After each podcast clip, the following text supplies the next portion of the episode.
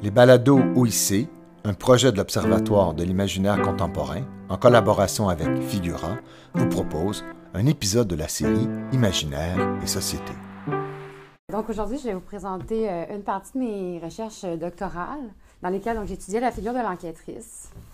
Euh, mon corpus, dont je vais parler d'ailleurs très peu aujourd'hui, était composé de textes biographico-policiers du 21e siècle qui étaient écrits par des femmes qui enquêtaient sur d'autres femmes, pour le dire rapidement. Donc, c'était des romans qui étaient euh, ni des romans policiers, ni des biographies stricto sensu, mais vraiment des textes qui étaient à la jonction euh, de ces deux genres littéraires-là, sans appartenir à l'un ou à l'autre, et où donc l'autrice, elle adoptait une posture euh, d'investigation pour se pencher sur des archives réelles. Dans le premier volet de ma thèse, je me suis attachée au réinvestissement critique de la biographie et de la littérature policière à travers trois axes majeurs. Donc, ces trois axes-là, c'était la filiation, la filature et la fictionnalisation, qui, euh, enfin, c'est ce que je soutenais, traverse autant les productions littéraires de mon corpus que la littérature critique et théorique euh, du 20e et 21e siècle sur ces deux genres littéraires-là. Euh, moi, ce que je vais faire, c'est vous parler plus en détail de ce second axe, donc celui de la filature, euh, parce que c'est à mon sens celui qui est le plus irrigué de sociocritique. Une évidence, donc, va, euh, que je vais mentionner pour l'écarter rapidement, c'est qu'on trouve un certain nombre de filatures réelles euh, dans un corpus comme celui-là, hein, c'est-à-dire où on se met en charge de pister une enquêtée. C'est souvent une nécessité pour une double raison. En premier lieu, parce que certaines des femmes qui font l'objet de ces filatures-là ou de ces biographies-là ont été des véritables fugitives au sens strict en regard de la loi, c'est-à-dire que, euh, bon, elles ont parfois été victimes de poursuites, parfois évolué dans des milieux interlopes, elles ont dû éviter et fuir euh, la justice. Et en second lieu, parce que la majorité d'entre elles euh, ont des existences qui ont été très peu documentées, donc très évanescentes au niveau archivistique, ce qui fait en sorte qu'on doit, évidemment, si on écrit sur elles, on doit chercher, on doit fouiller. Mais donc, je disais que j'allais euh, mentionner euh, ceci pour l'écarter aussi vite du revers de la main parce qu'aujourd'hui, je ne vais pas vraiment parler de la question de la filature effective dans les textes. Je vais vraiment, je vais sauter montrer d'une part donc comment cette activité-là de pistage s'inscrit dans un imaginaire de la chasse, lui-même partagé par les spécialistes de la littérature policière et biographique. Et donc, d'une part, je veux faire ça. De l'autre, je veux montrer que cet imaginaire-là de la traque, il comporte aussi un certain nombre de spécificités genrées, ce qui permet aux enquêtrices de repenser les rapports de pouvoir entre biographe et biographie en les extrayant du modèle prédateur-proie et en abandonnant en partie un modèle, euh, ben, un schéma narratif qui est propre à la chasse, et là je vais m'expliquer à ce sujet, pour privilégier donc d'autres modèles. Ces autres modèles-là vont se rapprocher davantage euh, de la filature dans son sens textile. À partir de ce moment-ci, on me pardonnera d'adopter un ton peut-être un peu plus écrit. je vais lire un peu plus, donc je me lance. Alors, je disais donc la légitimité de la chasse, de la filature euh, dans l'imaginaire policier, à la place qu'elle y occupe, elle n'est plus approuvée. Cependant, le lien que partage la filature avec le genre biographique, lui, est moins évident, mais euh, loin d'être inexistant. Pour en y arriver à bien embrasser ce rapport, il faut en passer par un imaginaire intermédiaire. Et à mon avis, c'est celui de la dimension synégétique de l'enquête, hein, donc la chasse, euh, qui représente le point de jonction le plus profitable entre romans biographiques et policiers. Je m'explique. Les études qui portent sur le genre biographique vont s'avérer d'un grand secours pour cerner la rémanence d'une conception synégétique de l'écriture. En introduction au collectif Fiction biographique, euh, Anne-Marie Montluçon et Agathe Sala soutiennent, par exemple, euh, quelle idée, donc là je les cite, quelle idée thématisée et mise en abîme que la littérature est une forme d'enquête et la chasse au savoir une forme d'intrigue, répond la mise en fiction du biographe. Daniel Madlena parle quant à lui des biographies comme de festins secrets où prédateurs et proies échangent leurs morsures et d'une possible chasse à l'homme, voire d'une curée. On voit bien que c'est un lexique de la traque. À la manière des enquêtrices, donc, Madeleine, il emploie des verbes comme saisir, résister, afin de détailler la relation entre le biographe et son sujet, qui apparente alors ce dernier à une proie. Je le cite encore, voyeur limier, mosaïste, rassembleur de tessons disparates, soudoyeur d'ayant droit, ratiocineur devant notaire et déterreur de cadavres. Tel est à son avis, c'est des mots durs, euh, le ou la biographe, qui est donc aux prises avec une singularité approchée, mais rétractile, apprivoisée, mais centrifuge. Toujours selon lui, hein, un biographe piste la femme qu'il a découvert par hasard ou s'abandonne à une traque sadique, mène une poursuite. Tout au long de sa carrière universitaire, qui va s'étaler sur une bonne 25-30 ans euh, consacrée à la biographie, Madeleine donc, va sans cesse avoir recours à ce langage de la chasse ou de la vampirisation, voire de la profanation, pour qualifier les œuvres de son corpus. Martine Boyer-Venman, elle, va, elle aussi une théoricienne de la, de l'écriture biographique, va renforcer cette analogie entre traque et biographie en employant des termes comme prédation ou flair, ou bien en pointant, donc je la cite, le limier scrupuleux qui sommeille en chaque biographe. Elle parle également du biographe toréador, de la corne de taureau que l'autrice évite, entre feinte, esquive, caresse et coup d'étrier. Ces représentations-là, hein, ce, filon métaphorique-là, recoupent assez bien celui de la biographomachie qu'employait déjà Madeleine, à travers ces images qui l'ombre de Michel Léris, dont on sait d'ailleurs qu'il va, pratiquer avec une pointe de subversion les genres justement du journal et de l'autobiographie. Boyer-Venman, elle s'inscrit également, et elle, elle le fait en convoquant euh, Jean Starobinski, dans un imaginaire de la chasse à partir du mythe d'Actéon le fameux euh, chasseur grec qui succombe, l'histoire est assez connue, déchiré par la mâchoire de ses chiens de chasse pour avoir observé le corps de la déesse, donc pour avoir percé, comme le biographe, une intimité qui s'en défendait. Les études qui portent donc sur le genre euh, policier ne sont pas exemples d'allusions similaires. Hein, c'est par elles qu'on peut d'ailleurs fortement le lier à la fiction biographique, sous l'angle d'une filature qui serait synégétique. dès les premiers récits policiers, écrit André Perroni, nous voyons le détective non seulement comparé à un limier, mais bel et bien transformé en chien de chasse et plus métaphoriquement en chasseur d'indices, selon Gabriele Bertotti.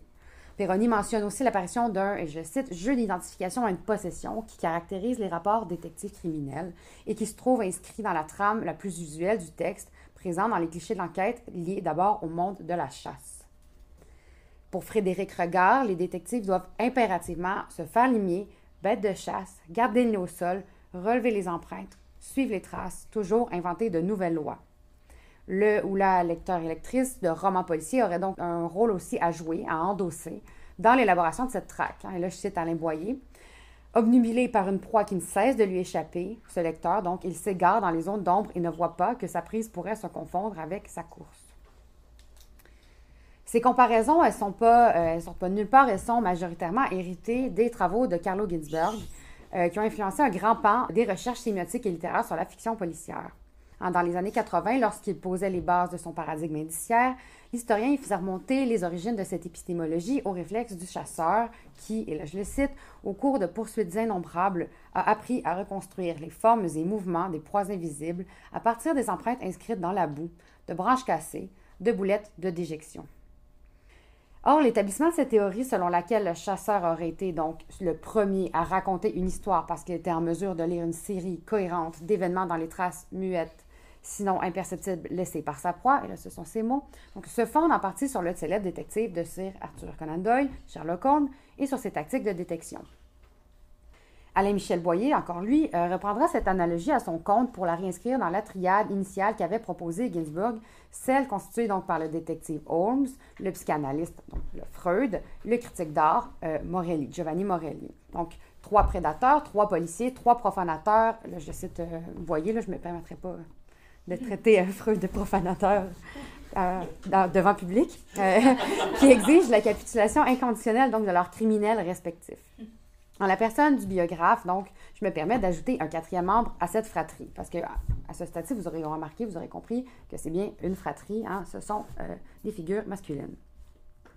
On comprend par conséquent que les enquêtrices, comme tout sujet qui aspire à la connaissance indirecte, hein, et c'est bien leur cas, sont les lointaines héritières des trappeurs et des trappeuses. En effet, toujours selon Ginsburg, ce qui caractérise ce savoir de la chasse, c'est la capacité à remonter à partir de faits expérimentaux apparemment négligeables à une réalité complexe qui n'est pas directement expérimentable.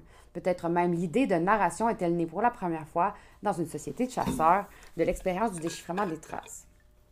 C'est donc l'ensemble du travail herméneutique qui est mené par l'enquêtrice qui peut être perçu comme une poursuite synégétique, d'où sans doute d'ailleurs l'étendue transgénérique qui va être prise par cette comparaison-là. C'est pas pour rien que c'est euh, euh, quelque chose qui euh, infuse d'autres genres que le genre policier.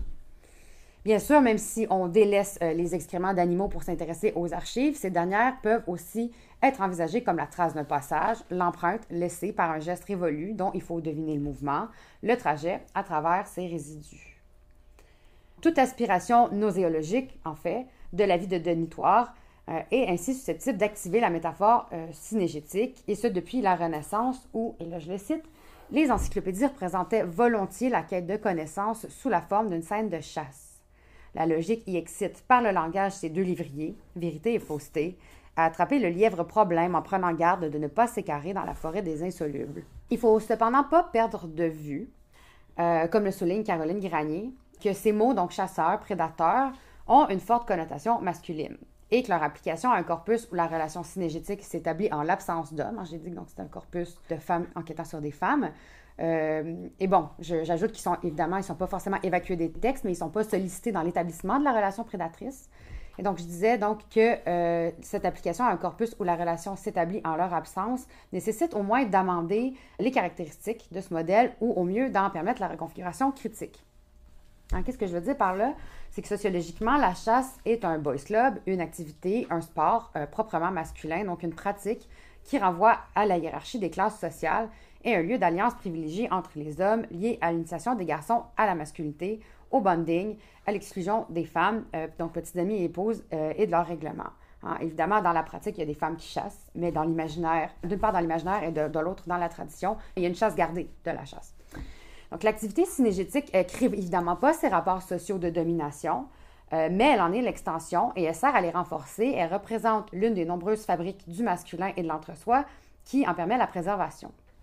Et donc, la chasse, elle initie traditionnellement les hommes en les familiarisant avec l'adoption d'une posture prédatrice dont on sait qu'elle va participer ensuite euh, d'une certaine conception de la relation amoureuse qui s'établit donc sur le mode de la conquête, qu'on entend muni d'armes de séduction ou dans le but d'augmenter son tableau de chasse, euh, de nouvelles cibles. Et ça, on le fait souvent en draguant. la drague, euh, qui est un terme qui étymologiquement appartient à la pratique de la pêche.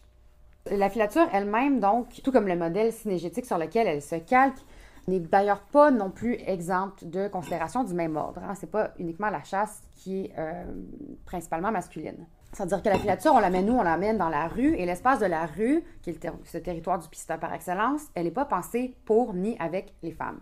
Celles-ci sont davantage reléguées à la sphère privée, à l'univers de la maisonnée. Cet état de fait, d'ailleurs, a un impact toponymique. Hein. Michel Perrault souligne qu'encore à ce jour, à Paris, seuls 12% des noms de rue sont féminins. Et si pour Michel de Certeau, les noms de rue, donc je le cite, rappellent ou évoquent les fantômes morts, supposés et disparus qui bougent encore, tapis dans les gestes et dans les corps en marche, on peut alors se demander que faire de ce silence qui efface les femmes et leur spectre de l'espace urbain. En tant que violence symbolique dont la capacité de signifier survie à leur détermination première, les noms de rue médiatisent des constellations, ça j'emprunte l'expression euh, que je trouve très belle à, Deserto, euh, qui imposent donc aux marcheurs des ordres ou des identités à la manière de convocation ou classification. Dès lors que l'acte de démarcher est au système urbain ce que l'énonciation, le speech act, euh, est à la langue ou aux énoncés proférés, la piétonne se promène comme dans le langage dans un espace où le masculin l'emporte. Prenant les exemples d'Annie Ernaux euh, et de Sophie Kahl, Anna Wrobiewski, dans La vie des autres, rappelle que la flânerie et son corollaire, la figure du flâneur évidemment, sont une activité et un statut qui sont éminemment reliés à la masculinité.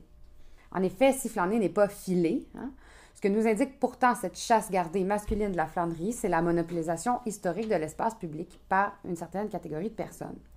Les études sociologiques ont effectivement souligné à quel point marcher dans la ville pour les femmes ne peut être un geste intransitif, c'est-à-dire que la marcheuse doit impérativement avoir une destination, un objectif, et sa présence ne peut être que furtive, investie d'un motif justifiable. Et c'est d'ailleurs ce que les interpellations euh, constantes ont pour objectif de rappeler systématiquement à celle-ci. L'espace social, donc, est fortement construit en fonction d'oppositions genrées, qui rappellent incessamment au groupe dominé, donc minorité sexuelle de genre ou raciale, qui s'y déplacent qu'à titre d'invité. La rue, donc pour les femmes, cet espace où se déroule la filature, reste trop souvent un espace de soumission ou un espace de revendication, mais rarement il est le lieu de la rêverie ou de l'errance. Une contradiction semble alors se dessiner entre les rôles de proie et de, de qu'occuperaient simultanément les femmes. Hein.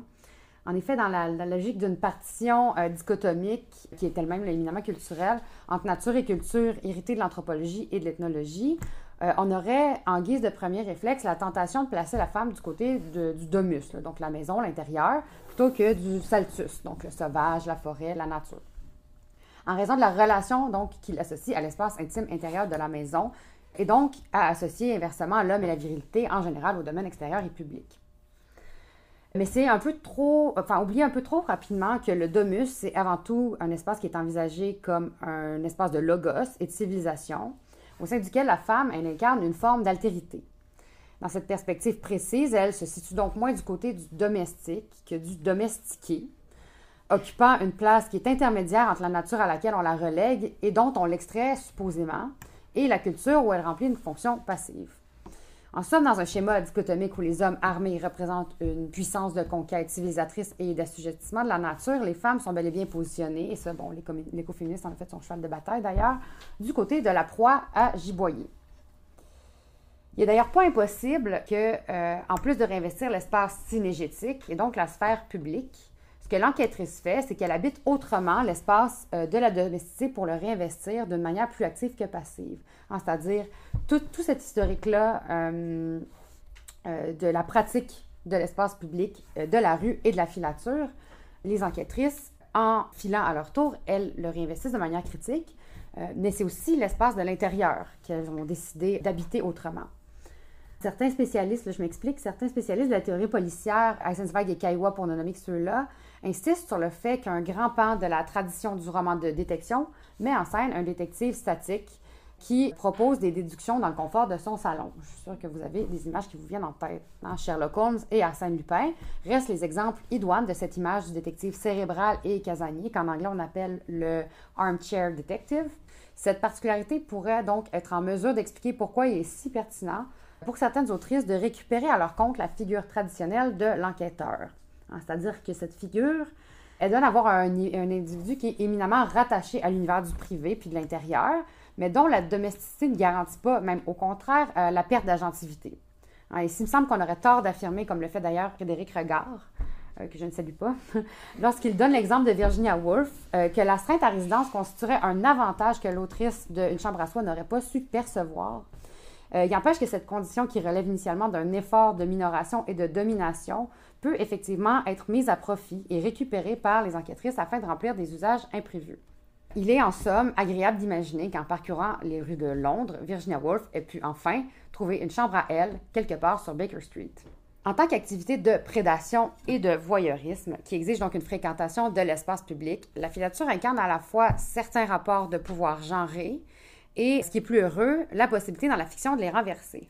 Comme Anya Wrobiewski euh, le suggérait donc à propos de certaines artistes contemporaines, en étant des filles ou des femmes qui filent, les enquêtrices euh, de mon corpus et du sien reprennent à leur compte la figure du flâneur et, je la cite donc, choisissent la voie de la liberté, s'élèvent contre la tradition d'immobilisme féminin et exposent les connotations péjoratives dont est toujours revêtue la femme qui marche, connotations qu'elle travaille à déjouer.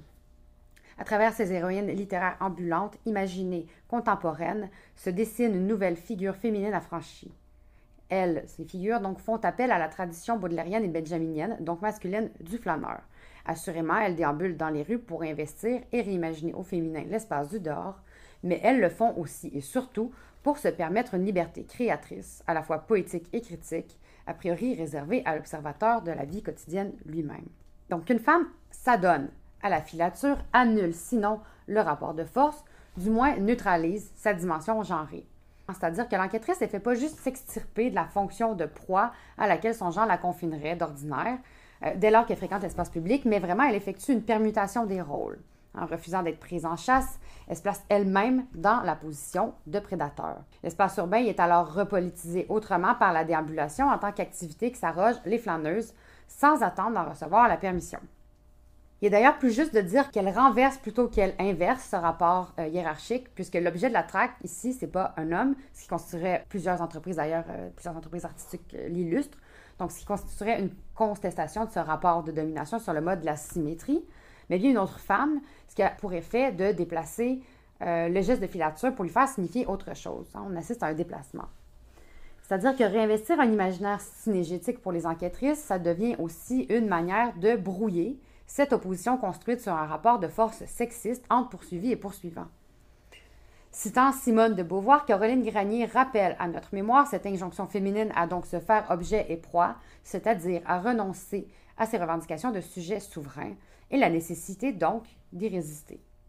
Ainsi, dans les fictions policières qu'elle examine, pas Simone de Beauvoir mais Caroline Granier, beaucoup d'héroïnes devenues chasseresses expriment le plaisir de la traque comme moyen détourné de refuser en bloc cette assignation à la posture de victime. Je vais en donner quelques exemples épars tirés de mon corpus. Dans les textes, euh, les enquêtrices elles vont parler donc euh, de jeu du chat et de la souris. Elles vont parler de chasse à l'homme, de dépêcher leur meilleur limier. Elles vont se comparer à un chien policier auquel on soumet l'odeur de celui qui a disparu. Euh, elles vont estimer que la vraie tâche de l'écriture, c'est de cerner la bête. Hein. donc, on voit bien comment leur activité de recherche, elle est pensée en termes euh. Inversement, elles vont décrire leur biographie comme étant sauvage, originale, insolente et persifleuse, indomptable. Là, c'est que je, vous lance, euh, je me suis pas euh, embarrassée d'un PowerPoint, je vous lance en vrac comme ça. Vous viendrez me voir à la fin si vous ne me croyez pas. donc, on les décrit comme des animaux farouches, comme des chiens fous, des tigresses, des serpents, des chatons sauvages que l'on tente d'apprivoiser. Hein, donc, l'enquêtée, elle est un animal et il faut l'attraper. Mais cet animal, ce n'est pas encore exactement l'image que créent les enquêtrices. Hein. C'est davantage l'avatar que va produire le discours archivistique et journalistique sur les enquêtés. Le sujet biographié est peut-être indomptable et transforme l'écriture en poursuite, mais ce que ces analogies signalent avant tout, c'est moins la sauvagerie que prêtent les enquêtrices à leur sujet biographié que la manière dont ces dernières sont bestialisées systématiquement par le discours social. Noala O'Faulen, qui est une des autrices de mon corpus, songe d'ailleurs explicitement à propos des commentaires qui circulent sur l'agressivité de Chicago May, qui est sa biographie, que, et je la cite, donc si les prostituées étaient bestiales, c'est surtout qu'elles étaient traitées comme des bêtes et que par conséquent, l'animalité qu'on leur prête et le rôle de proie qu'on leur fait occuper sont plus un révélateur sociologique des rapports de force, de genre et de classe que la marque d'un caractère individuel ou essentiel. Pour reprendre l'expression de Denis Toire, c'est pas la visée de prédation et la violence première de l'entreprise qui est en jeu, mais le rapport à un objet absent, le gibier, hein, dans l'écriture. C'est donc davantage dans une logique du manque que dans une cinématique de la violence que va se tisser la relation synégétique entre les enquêtrices et les enquêtés du corpus. L'adoption d'une posture prédatrice a aussi l'avantage de mettre à mal le stéréotype voulant que la violence au féminin soit illégitime, sinon inexistante. En effet, s'il ne suffit pas, comme dit Granier, de se trouver du bon côté du couteau pour s'affranchir des rapports de domination, malmené sur le plan de la représentation, le stéréotype de la femme docile et passive procède tout de même d'autre chose que d'une glorification de l'agressivité et d'une appropriation de la logique guerrière qui s'exempterait d'un questionnement en profondeur de ce qui la sous-tend. En ce sens-là, l'enquêtrice, elle est peut-être moins une prédatrice qu'une prédactrice, dans la mesure où elle mime l'activité synégétique pour précisément s'en extraire partiellement et la resémiotiser à son avantage. En, stimulant cette position de prédation, elle s'offre l'occasion de la questionner d'un point de vue sociologique, mais aussi dans une perspective plus individuelle et introspective, en lui permettant, par exemple, donc, de mesurer la violence de son irruption euh, dans une vie, pour reprendre les mots de l'écrivaine Isabelle Monin, euh, qui était aussi dans mon corpus. En conséquence de quoi, les enquêtrices peuvent endosser le rôle de la lumière lorsqu'elles se mettent à la recherche des femmes biographiées dans les œuvres du corpus, sans pour autant forcément en faire leur proie. C'est plutôt même le contraire qui va se produire puisque les enquêtées sont elles aussi souvent présentées comme des chasseresses. De tels jeux d'échange et de permutation permettent de penser ces relations intermittentes et alternatives comme des possibilités d'affiliation par le biais d'un investissement commun de la posture traditionnellement masculine du chasseur, plutôt que de l'envisager comme une volonté pure de domestication et de soumission de l'une par l'autre. Dans une certaine mesure, ce que déploient ici les enquêtrices, c'est moins la reproduction d'un rapport de force entre le prédateur et sa proie qu'une communauté de chasseresses, puisque les enquêtés sont véritablement présentés, pour emprunter l'expression de Fanny Demeule et Joyce Baker, comme des femmes ingouvernables. Inspirée par les travaux de Caitlin Rowe, la femme ingouvernable donc échappe au rapport de pouvoir et de domination, s'en dérobe pour évoluer sous ses propres entendements. Et donc pour elle, l'ingouvernabilité ne se conçoit qu'en groupe, lorsque les femmes s'associent dans un esprit sororal, et on doit l'imaginer donc davantage comme un mouvement gigogne que vertical.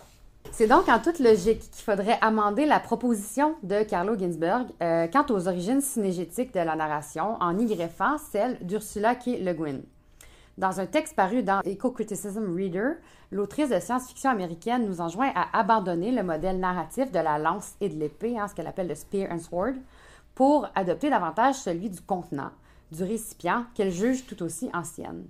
Autant que la chasse, l'action d'amasser les ressources apparaît pour Le Guin comme tout aussi essentielle à la survie des premières civilisations. Baptisée euh, The Carrier Bag Theory of Fiction, que l'on peut traduire par euh, la théorie de la fiction Kaba ou encore de la fiction panier, comme le fait euh, Vinciane Després, que j'avais pas lu avant de me risquer moi-même à traduire le terme. Seule raison pour laquelle je diverge de sa traduction. Et donc, cette conception du récit oppose à l'idée répandue d'une origine synégétique du geste de raconter la conviction que la forme du sac, elle est également en mesure d'incarner, sinon même mieux adaptée pour le faire, euh, une forme alternative de récit. Donc, The Killer Story, soit l'histoire de la chasse, dont le nom dit bien qu'elle se conclut par une mise à mort, qu'elle soit symbolique ou effective, aurait au moins structurellement été caractérisée par trois facteurs. Elle se calque formellement sur la forme flèche, donc à partir d'un point initial en arriver à un point final, marquer sa cible. Son sujet principal est le conflit, hein, et le schéma actentiel de Grimace nous le rappelle aisément. Et finalement, elle nécessite un héros dont on sait qu'il fut traditionnellement masculin. Une fiction cabas, quant à elle, ou fiction panier, dont la forme s'apparente davantage au sac des cueilleurs et des cueilleuses, évoquerait ces trois éléments. Elle n'est plus donc fondée sur une quête au déroulement linéaire. Elle décentralise le conflit, sans nécessairement l'évacuer, et fait déchoir la figure du héros unique. Mais là, la question qui se pose ensuite, c'est qu'est-ce qui remplacerait ces trois éléments et quel deviendrait l'enjeu d'un récit comme celui-là? Pour Le Guin, ce sont les euh, relations et les collisions, les rencontres et les éléments disparates de ce sac euh, qui en deviendraient la substance je la cite, je la traduis parce que je n'assumais pas du tout de lire un paragraphe en anglais devant vous. Euh, donc, le conflit, la compétition, le stress et la lutte, euh, dans le récit conçu comme cabas, ventre, boîte, maison ou trousse de médicaments, peuvent être considérés comme des éléments nécessaires d'un ensemble qui ne peut être lui-même caractérisé en tant que conflit ou harmonie, car son but n'est ni la résolution ni la stase, mais un processus continu. Les récits, donc, de mon corpus correspondraient en partie à ce modèle. À vrai dire, il semble qu'en employant un lexique synégétique tout en privilégiant des formes de narration alternatives, euh, donc qui se déprennent des schémas classiques de la quête héroïque, elles actent la migration d'une forme vers l'autre. Bon, évidemment, la postmodernité n'a pas attendu l'apparition des enquêtrices avant de rejeter les modèles de narration classique. Cependant, en insistant sur ce cabas narratif, euh, Le Guin pointe une autre caractéristique digne d'intérêt, euh, et qui s'avère peut-être plus spécifique à mes recherches. En tout cas, c'est moi ce qui m'a frappé à la lecture de ce texte quand je l'ai euh, mis en rapport avec celui de Ginsburg. En qualifiant donc parfois ce cabas de récipient, de bottle, mais aussi de net carrier ou de woven net, donc filet tissé, l'autrice insiste sur la matière dont est fait ce cabas et sur l'importance du tissage et du textile dans sa confection. Et donc, conséquemment, dans la conception du récit. Si on maintient le rapport analogique donc entre ce sac et le texte. En effet, le filet est en mesure d'évoquer la capture des bêtes, mais aussi la collecte des objets. C'est en accord avec cette posture ainsi qu'avec le glissement permis par la proximité sémantique du fil, du filet et de la filature que j'ai donc fait euh, dans mes travaux le pari de considérer l'imaginaire de la couture et du textile comme le fil rouge qui permettrait de lier les logiques formelles de la fiction cabas et de la chasse puisque si le filet fait partie de la panoplie des chasseurs, il appartient aussi à celle des cueilleurs et des cueilleuses. Et donc, j'ai voulu aussi réintégrer tout ça à, évidemment, la question euh, telle qu'elle se déploie au sein des imaginaires biographiques et policiers, puisque c'est à celui-là qu'appartient mon corpus. Je m'explique. Donc, le filet agit effectivement comme un puissant foyer de condensation de l'imagerie policière où le textile, selon les critiques, tient une position étymologique et métaphorique tenace. André Perroni signale ses proximités lorsqu'il met en relation le lexique policier avec l'imaginaire concomitant du fil ou du filon. Je le cite un peu longuement. Il dit donc Le nœud apparaît quant à lui couramment dans le roman policier pour désigner la difficulté de l'affaire, l'emmêlement fondamental des données. Cette image du nœud est parente de celle de la trame, de la toile, plus généralement de l'intrigue. En anglais, weft, web ou plot. Le criminel ourdit une trame ou tisse une toile. Les deux images sont très souvent confondues. En grec, enigma, A-I-N-I-G-M-A, signifie souvent originellement la parole obscure, mais son doublet gryphos signifie à la fois la nasse, la scène, le filet et l'énigme, l'obscurité. L'énigme que nous pose le détective est donc une nasse où il nous retient prisonniers. Elle est comme un filet que, tel un héritière, il jette sur le monde. Le terme anglais clou a originellement le sens de pelote de fil. Ce sens est encore sensible en anglais moderne, en particulier lorsque le mot est orthographié sous sa forme vieillie, clou, C-L-E-U. Donc, fin de la citation, qui est, comme je disais, un peu longue, mais je pense qu'il synthétise très bien cette proximité. Donc, l'univers sémantique de l'enquête policière emprunte au textile des modèles euh, tels que la trame, le tissage, la tresse, le nœud. Ces termes, écrit Alain Boyer, réactive la recherche tout en accusant son embrouillement, constitue une texture métaphorique répondant idéal de l'appareil inquisitorial. On constaterait donc, selon Maxime Decoux, qu'au fil d'Ariane de la reconstitution logique a été substitué le fil enchevêtré d'une écriture elle-même égarante. Mais les filets du rétière semblent appartenir autant à l'arsenal du limier qu'à celui du biographe, qui, donc, euh, pour reprendre les mots de Martine Boyer-Venman, relie les fils biographiques dans un récit des origines que l'auteur ne cesse de tisser et retisser. Et ce, pour euh, reprendre cette fois les mots de Madelena, en s'émergeant dans l'entrelac de liens concrets que lui révèlent les confidences.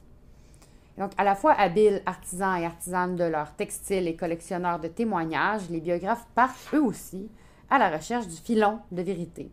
sur leur métier, ils filent le récit aussi bien que leur suspect. Dans certains récits biographiques, d'ailleurs, la lectrice ou le lecteur se dépêtre avec ce que Boyenvenman appelle un jeu de fil dont il ne reconnaît pas le mode d'emploi. C'est que la biographie est, de la vie de Dominique Viard, un tressage très élaboré. Ainsi, et là, c'est lui qui poursuit, la moindre des études biographiques a dû faire la part de cette imagination tressée au fil reconstitué de la vie. La chasseuse devient ici tisseuse, crée des liens avec sa proie plus qu'elle ne la ligote. Les accessoires tels que le fil et le filet semblent au final conserver leur pertinence lorsque la dimension prédatrice de l'activité de pistage perd de sa force. Bon, j'ai pas besoin de le rappeler, l'analogie entre texte et tissu n'est pas produite par ces œuvres de manière inédite. Hein. C'est une forte euh, relation analogique euh, entre la matière textile et la matière textuelle, qui est un héritage de la pensée barthésienne qui en a popularisé le fondement étymologique. Hein. Dans son entrée encyclopédique qu'il consacrait en 73 à la théorie du texte, il avait fait de ce dernier un entrelac, un texte voile ou un tissu de mots. Je reprends ces mots donc. Mais cette idée qu'une relation qui unirait le texte à un tissu et conséquemment à l'écriture à un travail de tissage semble être fortement réactivée par les récits d'enquêtrices. Certaines reprennent à leur compte cet imaginaire et envisagent effectivement leur texte comme un tissu ou calquent le déploiement de leur pensée sur le modèle du fil qui rapièce donc entre eux les fragments épars des œuvres et des archives. Avec ce que Barthes appelait l'immense et enchevêtrée pelote du langage, les enquêtrices se lancent donc dans un travail de reprise de l'archive où le raccommodage du textile sert de modèle à la réactualisation du texte. Mais grâce à l'enquêtrice, encore une fois, on est en mesure de se rappeler, comme avec la chasse, que ce réinvestissement implique certaines particularités genrées. Enfiler, ça signifie pister un sujet, certes, mais aussi coudre, natter, repriser. Or, cette dimension de la filature rappelle certaines tâches qui sont immanquablement liées à la domesticité et à l'artisanat en broderie, tissage, tricot, qui elles-mêmes sont étroitement associées aux activités et aux savoirs dits féminins. Les femmes qui filent sont celles qui pourchassent, mais aussi elles peuvent être celles qui cousent. Cette association n'est d'ailleurs pas forcément toujours glorificatrice. Hein. Dans son essai Grand-mère araignée, Rebecca Solnit rappelle à ses lecteurs et lectrices que le filage et le tissage étaient un travail de femme, si bien qu'on apparentait ces dernières à des araignées. De même que dans les vieux contes, les araignées sont des créatures féminines. Mais cette image péjorative et ces travaux qu'on qualifie souvent de travail invisible, euh, c'est possible, selon l'autrice, de les euh, revectorialiser. C'est-à-dire que l'araignée trouble et répugne, mais sa toile et le shit solite figurent ce qui n'est pas linéaire, les nombreuses directions que pourraient rendre, prendre les choses, leurs nombreuses sources. Ainsi, en tisser une signifie aussi ne pas être prise dedans, créer le monde, créer sa propre existence, lever le voile et apparaître. Je voudrais terminer en insistant sur le fait que récupérer cette imagerie donc, ne sous-entend pas forcément que les enquêtrices adoptent une attitude de résignation face aux assignations genrées et aux stéréotypes qui y participent. Hein. Les femmes n'ont évidemment pas par nature un rapport privilégié à ces domaines que sont la couture, les travaux domestiques et la détection, mais leur socialisation demeure en grande partie fondée sur la maîtrise de ces savoir-faire qui deviennent dès lors des gestes et des espaces traditionnels avec lesquels il est possible d'entrer en relation de manière critique. Et c'est ce que font les enquêtrices. S'en remettre à l'imaginaire de la filature en privilégiant sa dimension textile, c'est aussi se ranger du côté de la réparation plutôt que de la réappropriation. Car ce qui m'intéresse au fond, c'est que les enquêtrices invoquent un imaginaire de la reprise, certes en ce qu'elles refont des choses, hein, elles reprennent, mais aussi en ce qu'elles réparent ces vies comme on répare un vêtement usé, comme on remet encore et encore euh, la pensée sur le métier pour lentement créer une trame. Et c'est d'ailleurs dans cette optique que j'ai tenté de construire mes travaux doctoraux, tout comme cette conférence, où j'en résume une petite portion, c'est-à-dire en appliquant cette attitude créatrice de reprisage, de natage et de filon à ma propre posture de recherche, à ma propre enquête même, j'ai envie de dire. Euh, parce que c'est la beauté de travailler sur l'enquête, c'est que ça nous transforme aussi en enquêteurs. Donc, en adoptant la méthodologie de Donna Haraway qui associe cette attitude d'investigation à la figure du berceau du chat, un jeu qui consiste à former collectivement des figures à l'aide d'un bout de ficelle. Et c'est sur ces mots à elle que j'aimerais en partie terminer. Je la cite donc, toujours traduite euh, par mes soins, donc euh, ça vaut ce que ça vaut. Le berceau du chat a quelque chose à voir avec les motifs et les nœuds. Le jeu demande beaucoup d'adresse et peut entraîner des surprises considérables. Une personne peut constituer un large répertoire de figures sur une seule paire de mains, mais les figures de berceau du chat peuvent être transmises dans un jeu de va-et-vient par plusieurs joueurs et joueuses qui ajoute de nouveaux mouvements à cette construction de motifs complexes. Le berceau du chat produit l'impression d'un travail collectif, une personne ne pouvant pas réaliser tous les modèles seule. On ne gagne pas au berceau du chat. L'objectif est plus intéressant, plus ouvert que ça. Il n'est pas toujours possible de répéter les schémas intéressants et déterminer ce qui a dû se passer pour aboutir à ces figures intrigantes génèrent des compétences analytiques incarnées. Le berceau du chat est un jeu merveilleux pour démystifier des notions telles que la position des sujets et les domaines de discours. Pour Haraway, l'analyse doit être formée de nœuds, d'emmêlements non homogènes et non exclusifs de réseaux discursifs nécessaires à l'exercice de la pensée critique. Je partage son avis et j'espère que les éléments que j'ai tissés ensemble en dévidant devant vous ma pelote seront une occasion aujourd'hui d'intégrer aux figures esquissées des nouveaux motifs pratiqués par des nouvelles mains. Merci beaucoup. Merci d'avoir été avec nous jusqu'à la fin de cet épisode. Les balados OIC sont disponibles sur toutes les plateformes de balado-diffusion et sur le site de l'Observatoire de l'imaginaire contemporain à l'adresse oic.ucam.ca.